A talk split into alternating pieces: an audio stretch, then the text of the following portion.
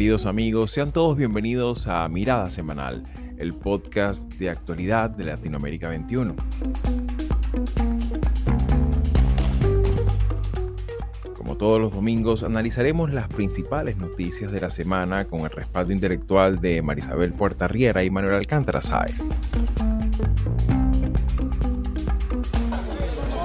Yo estuve atrás de mi hermano y ese, y ese momento era una luciérnaga de balas, lo único que hice. Y le dispararon a una amiga que estaba conmigo. Yo le dije, dijo, voy a hablar con Fernando. Ese rato eran como unas 100 balazos, eran como luces. Yo avancé a correr a un baño agachada, así gateando.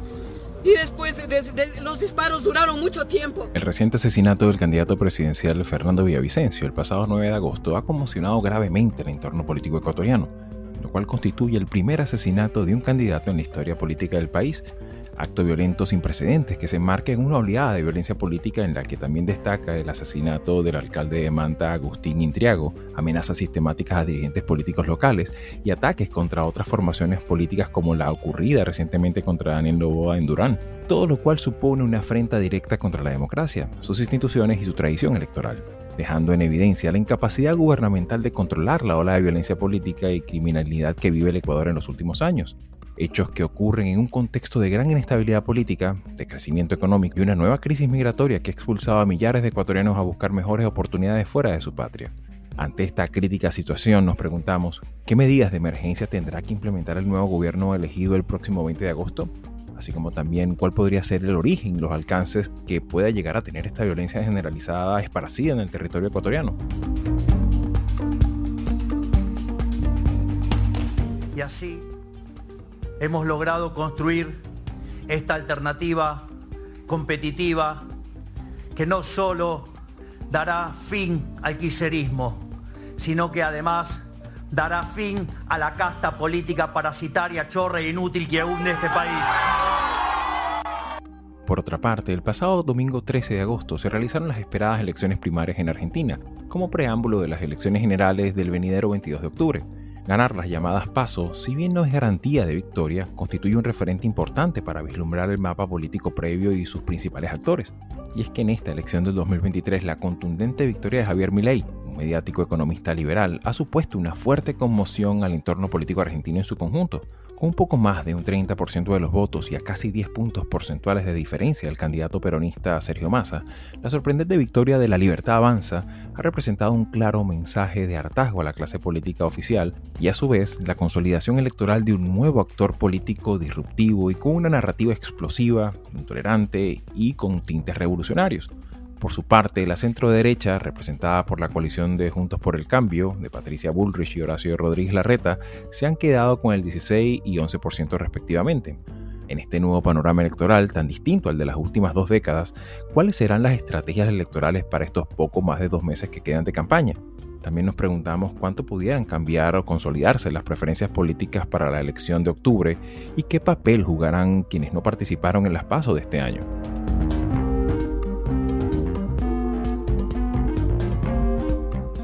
Look, all I want to do is this. I just want to find uh, 11,780 votes, which is one more than we have.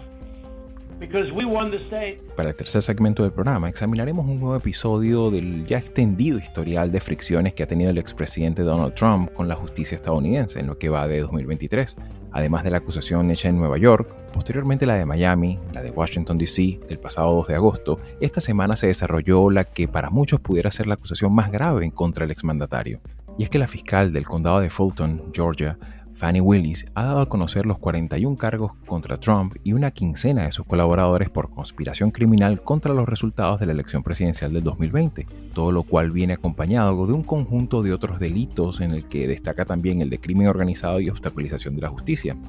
En este proceso judicial vienen nuevos datos de lo ocurrido, mayor carga probatoria y nueva información que comprometen seriamente tanto su defensa legal como la magnitud de las implicaciones políticas que pudiera llegar a tener este caso de cara a las venideras elecciones del 2024. Y es que no podemos perder de vista que Donald Trump ha seguido siendo la principal figura política para la nominación republicana. En este sentido, ¿quedará su carrera política y su aspiración a la reelección marcada a fuego por este juicio?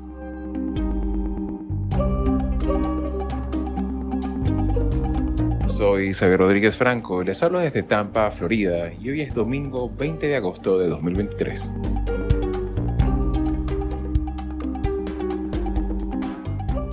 Y bien amigos, sean todos una vez más bienvenidos a Mirada Semanal.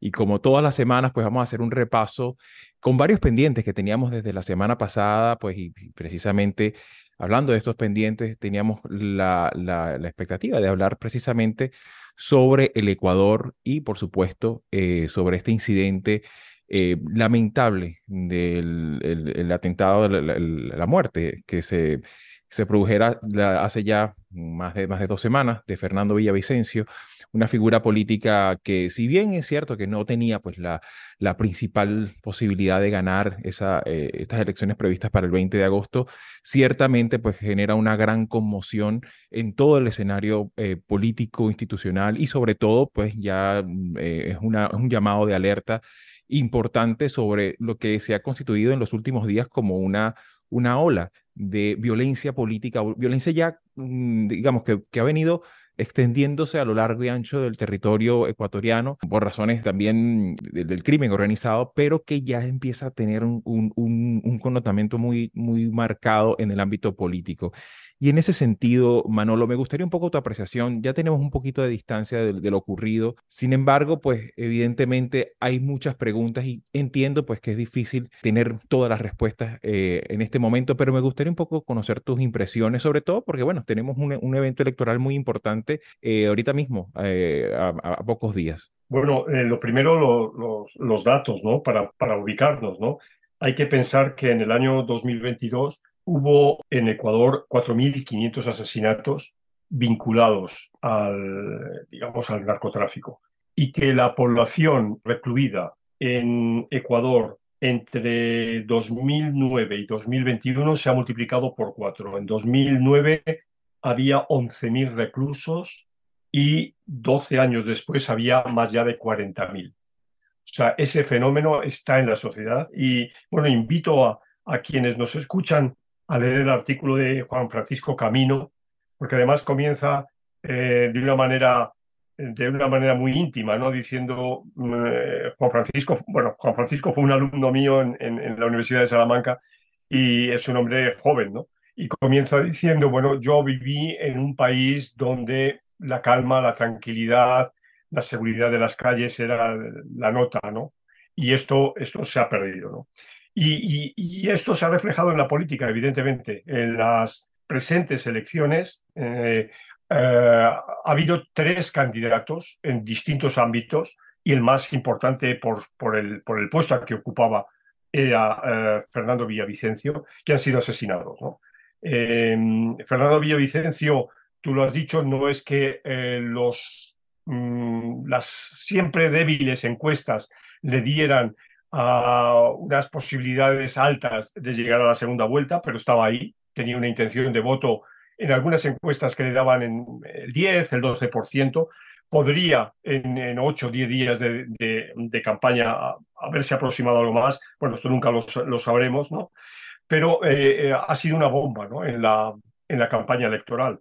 Ha sido una bomba primero por la tragedia y en segundo lugar porque... Mm, eh, Luisa González, que claramente iba en, primer lugar con el treinta y tantos por ciento de intención de voto eh, y que es la candidata que, apoya a Rafael eh, Correa, se ha, se ha, desinflado. Hay que recordar que para elegir presidente en Ecuador es suficiente con alcanzar el 40% de los votos en la primera vuelta si se saca una diferencia de 10 votos con el segundo. En la medida que en, Ecuador hay ocho candidaturas, es relativamente fácil si un candidato o una candidata, en este caso Luisa González, despunta, que se sitúe eh, en, este, en este margen. ¿no? Esto todo parece que no va a ocurrir y, mm, nos vamos a encontrar en una segunda vuelta con, una, mm, bueno, con un calendario complejo, ¿no? Con un calendario complejo en el sentido de que ah, de estos ocho candidatos no sabemos qué poder tendrá Cristian Zurita, que es quien reemplaza a Fernando Villavicencio. No sabemos si puede haber un voto, digamos, testigo, un voto testimonial que, le dé el apoyo. He leído que sí que esto se puede dar en las elecciones al Congreso y curiosamente entonces la bancada de Fernando Villavicencio eh, podrías tener un, sobre, una extensión de, la misma eh, sobre, los, eh, sobre las encuestas. Y ya digo, mm, nos queda saber qué va a pasar con, sobre todo, los tres candidatos, ¿no? Los candidatos Jacu Pérez, que es el candidato del movimiento indígena, que ya fue candidato en las elecciones anteriores, o de los dos candidatos más vinculados a la derecha y vinculados con un sector empresarial que son distintos, que son Topic y eh, Sonnenholzer. Ambos son personas de 40 años con poca experiencia política y ya digo, vinculados al mundo empresarial. Pero en cualquier caso, eh, yo creo que lo doloroso ya está dicho, ¿no? Es la situación de, Ecuador es una situación límite y es una situación que, probablemente va a ir a más, va a ir a peor, ¿no? la retirada de, la base norteamericana de Manta en el año 2009 facilitó que el narcotráfico empezara a salir por ese corredor que une eh, la frontera de, Colombia con, con, Ecuador y esto se, se, incrementó con la paz de Colombia. ¿no? Curiosamente, el hecho de que las FARC dejaran de tener un papel activo a partir del año 2016 en, y lo digo entre comillas, en poner orden en el mundo del narcotráfico dejó a los grupos, sobre todo en este caso mexicanos, el campo libre y esto fue indudablemente un elemento de, ruina ¿no? para, para el estatuto de ese momento. ¿no? Y termino con una idea. ¿no? Yo creo que hay aquí tenemos un problema muy serio de desaparición del Estado. ¿no? Claro. Simón Pachano también se refería hace poco en un artículo al Estado fallido, que es el, el Estado ecuatoriano. Y esto me parece que, que, es la nota más preocupante, políticamente hablando más preocupante, porque una vez que se ha desarticulado un Estado, es muy difícil volverlo a configurar de manera rápida. Y estas, estas medidas de, bueno, de mano dura y tal son absolutamente demagógicas claro. y eh, no resuelven nada. Claro, y que, y que, precisamente esa es también la gran pregunta, sobre todo en el, en el contexto electoral en el que estamos, ¿no? ¿Qué candidato podría tener una comprensión del momento, del momento político y también del momento institucional? Porque ciertamente, como bien has explicado, la criminalidad, la expansión, la violencia generalizada, estamos hablando de que de Ecuador, en términos en la tasa de homicidio, en términos comparados, ha llegado a compararse a, a, naciones como por lo menos el caso de México. Eh, ahorita mismo terminó el 2022 estando en el tercero más, más alto de, América Latina. O sea, son datos muy alarmantes y ante lo cual incluso hay que, hay que mencionar que esto no se corresponde exclusivamente a las medidas erráticas del gobierno de Lazo. Hay, hay, un, proceso también que, como bien dice, inicia pues con este desmantelamiento de la base militar de Manta y que claro, también la responsabilidad inevitablemente, hay que decirlo, pues el caso de Lenny Moreno, pues que empezó un, proceso de, desestructuración de la fuerza pública. Y en ese sentido, Marisabel, me gustaría un poco examinar tus consideraciones, sobre todo eh, evaluando que que bueno, estamos en, puertas de un, evento electoral donde mucho se habla, pero el tema, como dicen, ¿no? El, diablo está en los, detalles, ¿no? ¿Qué podríamos entender y qué debería hacerse a, efectos de una situación tan, tan, tan conmovida como la que vive el Ecuador estos días? Bueno, justamente cuando leía a nuestra querida María del Carmen Villarreal sobre el retrato que ella hace de esta coyuntura, que es parte de una crisis estructural, tiene que ver por una parte con una crisis de representatividad, con una crisis en el sistema político, pero fundamentalmente en el sistema de representación y de partido, ¿no? Y eso para mí eh, está vinculado con lo que acaba de decir Manolo, que es lo que yo rescato de todo este análisis y es la ausencia del Estado. El Estado, en el caso ecuatoriano, está desdibujado al extremo que Lazo, la medida que tuvo que tomar de disolver el Congreso y tener que llamar, convocar a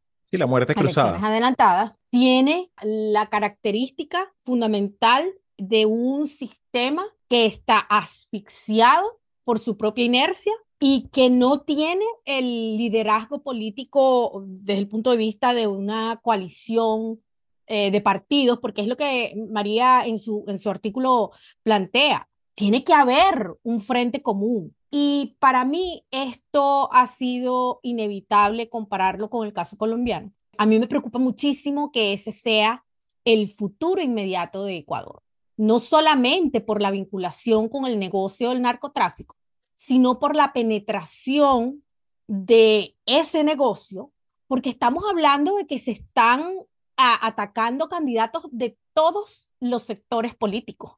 No es nada más un sector Estamos viendo que hay un enfrentamiento, una guerra silenciosa en contra de la clase política. Y el peligro, ahí es donde yo veo la colombianización del caso ecuatoriano, es que esto lleve a otras medidas de grupos armados que van a sustituir a los, a los digamos, a los organismos formales de represión y, y eso sabemos a dónde puede llevar al país. Entonces, para mí esa es la, la lectura y que lamentablemente es, es sumamente eh, eh, complicado el, panorama de Ecuador más allá de las elecciones. Sí, claro, y que precisamente hasta hace, pocos, eh, hace pocas horas también hubo un atentado contra mm, un evento electoral que se, que se realizaba del candidato este Novoa, y claro, eso habla de, de un patrón que, que ciertamente pone en jaque eh, algo que es tan importante para, para nuestros países, que es precisamente que el oficio de hacer política no se convierte en una labor de alto riesgo, ¿no? Que, que es un poco lo que, lo que está aquí en juego, ¿no? Que incluso el, el artículo también de, de, de, de, María Villarreal, pues habla mucho sobre eso y que de alguna manera, pues deja, deja planteada muchas, muchas incertidumbres y que obviamente son incertidumbres que, que muy difícilmente vayan a dirimirse en esta próxima elección, de modo tal que, bueno,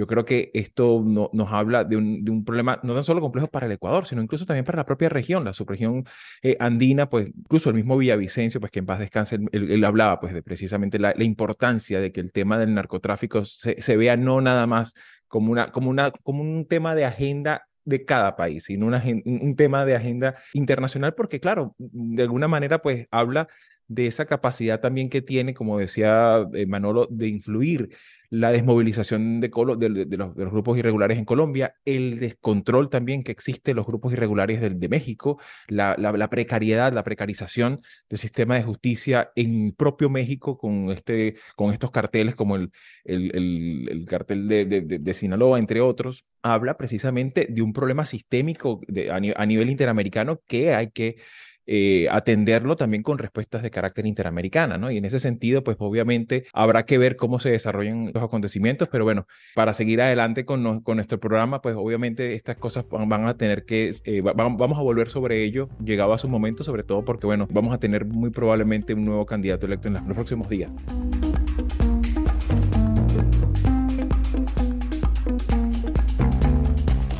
Entonces, bueno, para pasar a nuestro segundo tema de este programa, eh, vamos a Argentina, regresamos a la Argentina. La semana pasada conversábamos un poco cuál era ese ambiente preelectoral a las pasos, a estas primarias obligatorias, de las cuales todo el mundo ha tenido que hablar desde el lunes. Eh, y bueno, ya desde el mismo domingo se, se, ha comentado muchísimo sobre este tema, porque claro, de alguna manera no tan solo el tema de, la, de las encuestas, sino también la emergencia y, y, la presencia robusta de la candidatura de Javier Milei de cara a las elecciones eh, previstas para el próximo mes de octubre en Argentina y ciertamente cómo queda el escenario de, de, de la contención. Ahorita mismo se abren tres escenarios posibles, uno de ellos podría ser incluso la posibilidad de una confrontación entre eh, Juntos por el Cambio y el propio Javier Viley, donde queda el peronismo totalmente relegado a un, a un, rol que de alguna manera, si vemos la historia política de las últimas dos décadas, pues sería algo así como muy inusual, ¿no? Que esto se presente de esa manera. Sin embargo, pues por supuesto, si bien queda poco tiempo en, en política, pues eh, pocas semanas es mucho, sobre todo en una política tan con tanta con, contención como la, la, Argentina, pero me gustaría un poco tu valoración eh, general del panorama electoral argentino ya conocido el, el, resultado de las PASO, en las que vemos que un Javier Milei uh, tuvo uno, un importante 30, casi 31% de las preferencias. Hay que tomar en consideración también que um, hubo, no, no, no, no fue, no, digamos, puede ser una, una, una imagen de momento, pero claro, en, en el contexto argentino, pues eh, muchas cosas pueden seguir ocurriendo, pero me gustaría un poco tu apreciación de lo que tenemos a día de hoy, Manolo. Bueno, recordemos que la semana pasada decíamos en un determinado momento creo que Marisabel también lo, señalaba, ¿qué pasa uh, si se supera ese 30% de abstención? Bueno, se ha superado. O sea, se ha superado. Es una de las, de las cifras de abstención más alta desde la, desde la restauración de la democracia, desde hace 40 años en, en, en Argentina. Eh, pero además de eso, ha habido 6% de voto en blanco y nulo. Es decir, esto ya es, es obvio de una, de una sensación que refleja la profunda crisis económica que está viviendo el país, con una inflación siempre mensual de dos dígitos, o sea, por encima del 10% cada mes tienen eh, en, Argentina de inflación. Y esto pues es, eh, un reflejo de una profunda crisis económica donde no hay expectativas, no se ven salidas mm, plausibles, eh, la incertidumbre para la gente es máxima. Y bueno, este es el escenario idóneo para un candidato del perfil de Javier Milei. Es decir, de lo que hemos venido hablando, pues recordad cuando, cuando empezábamos a hablar, un día me parece que citaba yo el caso de de Berlusconi hace más de 20 años. ¿no? Bueno, bueno, es este el, eh, el escenario que, que, vive Argentina, un país que había configurado dos bloques muy claros a partir de la transición en torno al eje peronismo-antiperonismo, ¿no? Y estos de pronto se diluye, porque como tú, Xavi, has dicho, es muy posible que en la segunda vuelta el peronismo no esté presente. Y entonces eso sí que es un, eh, dato absolutamente, absolutamente histórico. De acuerdo que queda mucho tiempo, quedan exactamente dos meses. O sea, la primera vuelta es el 22 de octubre y, claro, hay, eh, hay mucho tiempo, pero también mucho tiempo para que las cosas vayan peor. Massa, Sergio Massa, el candidato peronista es el ministro de Economía. Claro, hay muchas voces que le están diciendo usted debe eh, dimitir, usted debe dedicarse exclusivamente a la campaña, pero también él es consciente de que su gran capital político es porque es ministro de Economía y espera que de alguna manera, en algún momento, suene la flauta y que se produzca una especie de reconducción de la economía. No parece que esto vaya a ser así y esto supone que mm, vamos a ese escenario que, significa, que, señalabas, que es muy posible ¿no? que se confronten dos candidaturas que ubicaríamos en la derecha. Pero ahora mi reflexión aquí es, eh, ¿sirve la lógica izquierda-derecha? Yo creo que no. En Argentina siempre ha sido una lógica mucho más compleja que en otros países de América Latina. ¿no? El, peronismo siempre ¿no? Se, decía, ¿qué es el peronismo? ¿Es de izquierdas, es de derechas? ¿no? Hubo un peronismo de derechas bajo, bajo Menem, eh, luego ha habido un peronismo de izquierda bajo, bajo los Kirchner. Entonces, em, esto es claramente un escenario en el que las condiciones para una suerte de, caudillo se dan clarísimamente, ¿no? Y, aquí es la gran oportunidad de este individuo. Es un personaje, es un personaje absolutamente atrabiliario, pero es un personaje que logra la transversalidad de la gente que le apoya, ¿no? Claro. Eh, pero sobre todo los jóvenes de menos de 35 años, ¿no?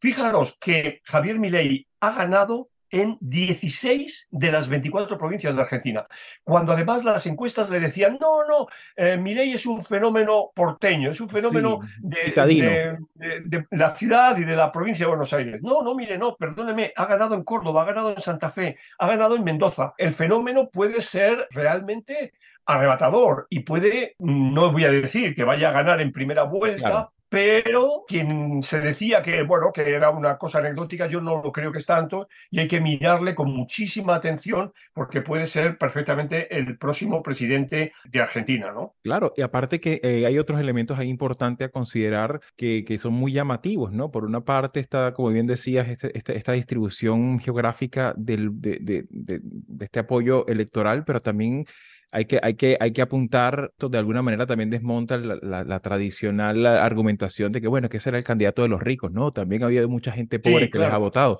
Entonces, claro, eh, esto de alguna manera pues eh, invita a, expandir la comprensión de la sociología electoral argentina y que de alguna manera esto marca un nuevo mapa político sin lugar a dudas y que evidentemente ya no es el mismo sistema político y las mismas referencias ni, ni en lo ideológico ni en lo programático de aquella Argentina del 2011 y que ciertamente pues eh, dentro de, ese, dentro de esa, esa, comprensión creo que esto desafía mucho más el, el dónde podría poner el techo, porque ciertamente eh, es verdad, eh, también Javier Milei tiene uno de los, de los índices de rechazo más importantes, pero evidentemente pues este, ha, dado un golpe de, digamos, un golpe de autoridad y de, presencia en las referencias electorales eh, argentinas. Y en ese sentido, Marisabel, me gustaría un poco tu apreciación, no tan solo con el fenómeno de Javier Milei, sino también evaluarlo desde la perspectiva del sistema político argentino, un sistema político que siempre está proclive a las coaliciones, a crear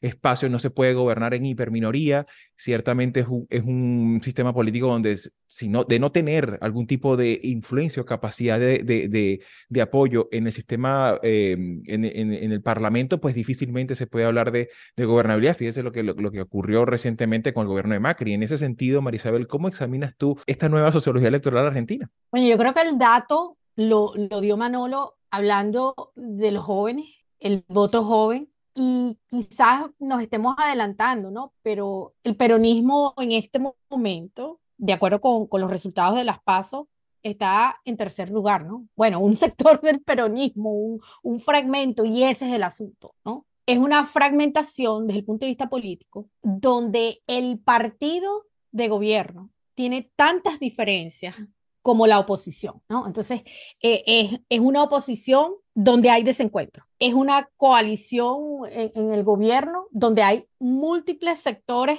con ambición y expectativas de preservar el legado del, del, peronismo.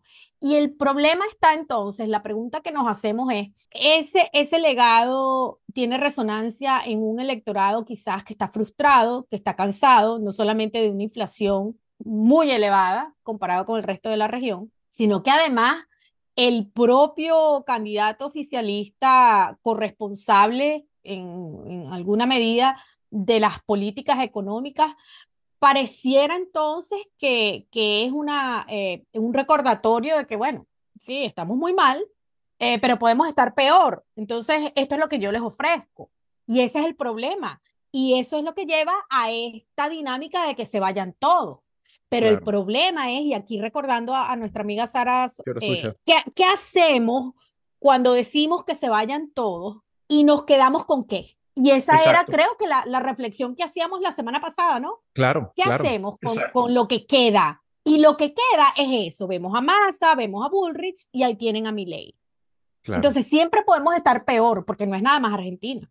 Claro, esto, esto lo podemos trasladar a cualquier país en, en Latinoamérica. Y, y, creo que en alguna ocasión y, nosotros conversamos sobre esto, ¿no? Cómo, cómo también la, las elecciones, el, los, los, las dinámicas electorales de los últimos años se han, se han discurrido entre extremos, ¿no? Vimos el caso de Chile, entre un cast y un, y un, Boric, o sea, siempre han sido como candidaturas extremas y eso de alguna manera, por supuesto, tiene un impacto muy, muy, muy conmovedor, pues en, la, en, lo, en las referencias sobre todo de cara a lo que la gente espera de, de, estas candidaturas. Y obviamente esto, por supuesto, es como el caldo que cultivo para las promesas imposibles, ¿no? Que, que es un poco donde se mueven a sus anchas los, los demagogos, ¿no?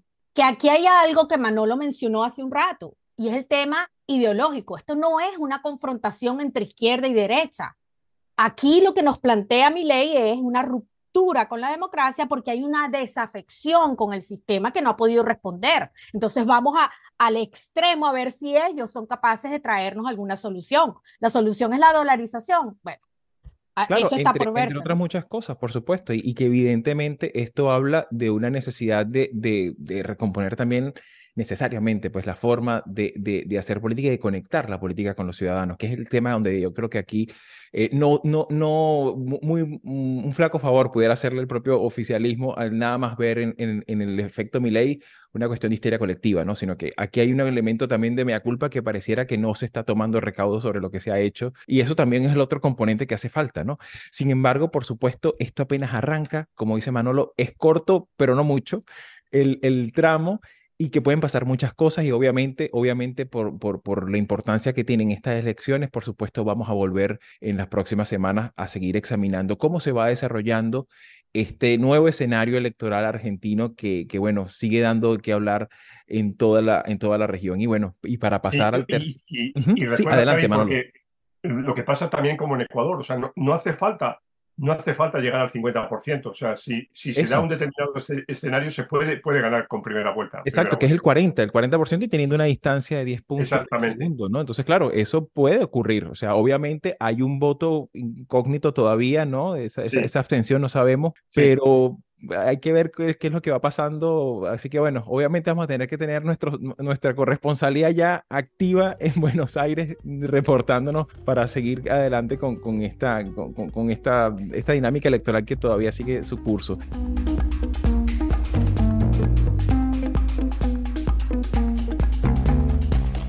Y bueno, para pasar a nuestro tercer segmento del programa, esta semana se conoció pues el cuarto incidente, el cuarto capítulo de esta novela entre, entre el Poder Judicial y, el, expresidente Donald Trump, quien eh, esta misma semana, el martes, eh, recibió la acusación del estado de Georgia, específicamente en Atlanta. La fiscal eh, Fanny Willis del condado de Fulton ha presentado pues, un total de 41 cargos eh, contra el expresidente y, buena parte de su equipo de, de, colaboradores, donde destaca, por supuesto, Rudolph Giuliani, Mark Meadows, Sidney Powell, entre otros, y que evidentemente hablan ya de cargos criminales y de una, conspiración criminal para intervenir o de alguna manera interceder en el, proceso de totalización y de resultados electorales de las elecciones del 2020.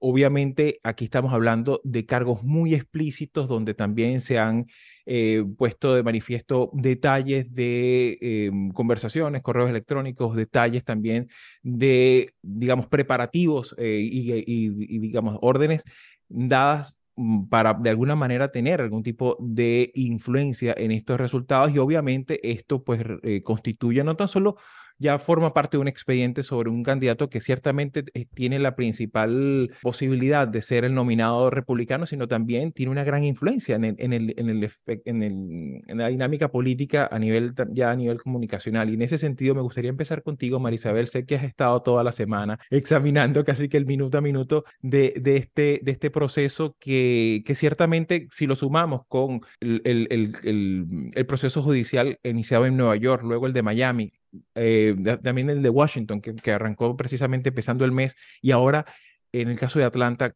en su conjunto, ¿cómo ves el proceso? Y sobre todo, sé que es muy difícil de, tomar, tomar, digamos, de alguna manera algún tipo de perfil sobre qué pudiera pasar, pero me gustaría un poco tu apreciación de conjunto de este caso particular de, de Atlanta y qué, qué, impacto pudiera tener de cara a esta, a esta ya cada vez más dudosa eh, nominación. ¿Cómo lo ves tú? La nominación no es dudosa. Él va a ser el, el candidato. Creo que, que los últimos números en las encuestas, por una parte de Santis está de verdad que eh, ya lo que le queda para algunos es definitivamente retirarse porque no tiene capacidad para, para remontarla, no en las encuestas, sino en la, en la, en la nominación. Entonces, algo, similar pasa con Mike Pence también. Sí, es difícil. Eh, en el caso de Pence es prácticamente imposible. Él está en, en, un porcentaje que de verdad a duras penas quizás podrá ir al debate, ¿no? Pero, pero estamos hablando de que estamos partiendo del hecho de que Trump va, va, a ser el candidato del Partido Republicano. Y eso ya de por sí es un problema no solamente desde el punto de vista político, es un problema desde el punto de vista procedimental de los juicios, porque como tú bien dices, él tiene cuatro juicios importantes a nivel criminal, pero acuérdate que también hay unos juicios en el ámbito civil. Eh, no es solamente el de, el de E. Jean Carroll, que es el de acoso sexual, abuso sexual. Ese es uno, pero él tiene, un, no, no recuerdo si es uno o dos a nivel del Estado en Nueva York que tienen que ver con sus prácticas comerciales, ¿no? Entonces, eh, son juicios, por supuesto, civiles, no implican, eh, no hay un, problema, digamos, de, encarcelamiento, pero sí es, eso genera ruido, porque estamos hablando de, de dinero eh, y de prácticas no muy transparentes. Entonces, eso por un lado. Por otro, exactamente. Pero es el negocio, digamos, de la familia, los hijos, en fin. Pero el problema grave que tenemos ahora es que él tiene cuatro abiertas, cuatro, cuatro frentes, digamos, eh, desde el punto de vista de, de, juicios criminales. Eh, hay un problema con los, cómo jugar con el calendario de esos cuatro juicios y el calendario de la campaña para la nominación, porque él es de facto el candidato, pero igual él tiene que ir a cada uno de, los, de las primarias y de, los caucus. Ese es un problema. Lo, lo, hay un, el caso de Miami es quizás el que menos problema para él representa porque la juez es una juez muy, eh, digamos, hay una inclinación a favorecer a Trump por las razones que ya sabemos.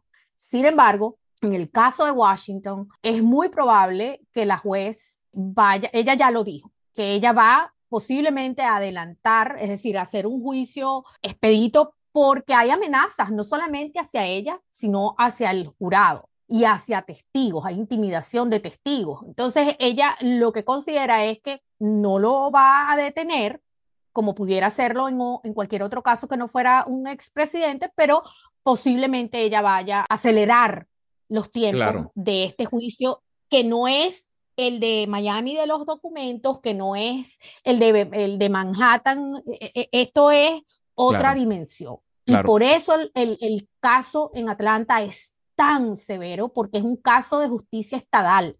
Ellos quieren pasarlo de la justicia estatal a la justicia federal, pero ahí hay, un, hay, hay que hacer una aclaratoria.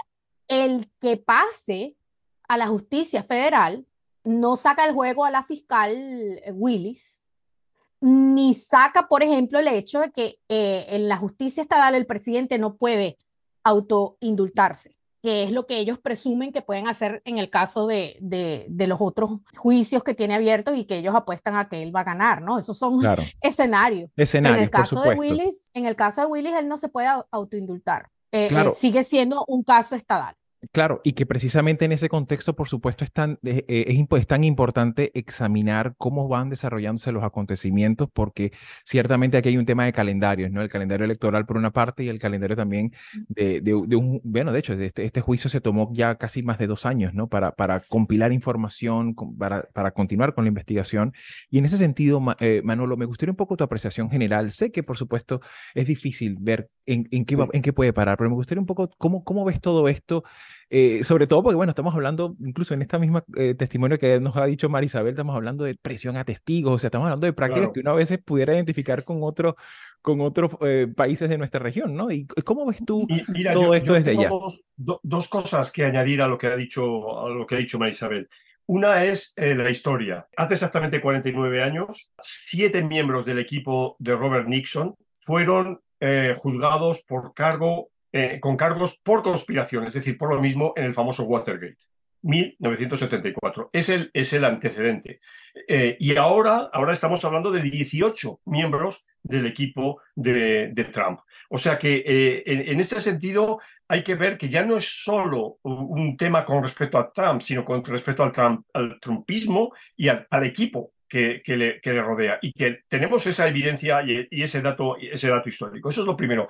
Y lo segundo es un comentario muy, muy general que tiene que ver con esta palabra que repetimos tantas veces ¿no? en este programa del oficio de político. El político tiene que ser un individuo que predique con el ejemplo. Y el ejemplo que, Trump está dando a la ciudadanía norteamericana, pero no solo a la ciudadanía norteamericana, a la ciudadanía mundial, de que se puede saltar, y uso una expresión muy castiza, a la torera, cuatro, cuatro juicios y que todo esto siga adelante como si no importara nada, es una forma de socavar los principios de la democracia, los principios del Estado de Derecho absolutamente aterradora. Y eso es lo que a mí como ciudadano, como ciudadano del mundo, me preocupa, ¿no? Que el imperio de un multimillonario con un arsenal de abogados, que puedan estar entorpeciendo a la justicia para lograr que el juicio que debe o la, la, sesión que debe abrirse en enero del año 2014 se lleve al año 2016, cuando ya no tenga sentido porque el señor pueda o no haber sido elegido, eh, me parece simple y llanamente una estafa. Me parece algo terrible y algo que, que debemos denunciar. Y yo creo que precisamente un programa como este está para denunciar esto, ¿no? Claro, sin lugar a dudas y evidentemente de lo cual también eh, hay, que, hay que hacer seguimiento y, aprender de esto, ¿no? Porque ciertamente esto toca nervios muy sensibles de nuestra vida en sociedad, de nuestra vida y lo que es el concepto también, como bien decías, pues del, del, oficio del político como servidor público, ¿no? Que eso es uno de los elementos que siempre está allí eh, y con lo cual siempre debemos ver a todos los políticos más allá de su tendencia ideológica o lo atrabiliaria de su, de, de, su vida personal. Y, en ese sentido, a ver, Marisabel, rapidito que nos queda un poco, Yo tiempo. añado algo, no, no, podemos dejar por fuera el Partido Republicano, porque si el Partido Republicano asumiera una, una conducta apegada a la moral y en defensa de la democracia, Trump no estuviera haciendo lo que está haciendo. Lo está haciendo gracias a la, al apoyo, no a la omisión, al apoyo de un partido que se ha convertido en una fuerza antidemocrática. Sí, y que, y que precisamente ahí es donde siempre hemos eh, hecho el, esfuerzo pues de, y, el énfasis de, de examinar la, la, la, salud institucional de los partidos, ¿no? donde ciertamente haya un, un peso gravitacional sobre lo que es el concepto de democracia y el valor de, de, la, de, la, función pública. Y en ese sentido, pues por supuesto, estaremos muy atentos porque esto apenas arranca. Se, se, se prevén pues semanas de muchísima conmoción política y judicial. Así que bueno, muy probablemente vamos a continuar adelante eh, tocando este tema y examinando lo que vaya ocurriendo de cara a la elección del año que viene. Y bueno, mis queridos, se nos ha echado el tiempo encima, pues muchísimas gracias. Este ha sido un programa fantástico por todo lo que se ha comentado aquí. Eh, por supuesto, todas estas referencias que le hemos dado, artículos, eh, vamos, incluso el, el, libro de Manolo lo vamos a colocar aquí en los comentarios. Así que bueno, será hasta la próxima semana en que bueno, vamos a seguir con nuestro programa examinando la actualidad latinoamericana. Muchísimas gracias fin de semana. Igualmente, un abrazo.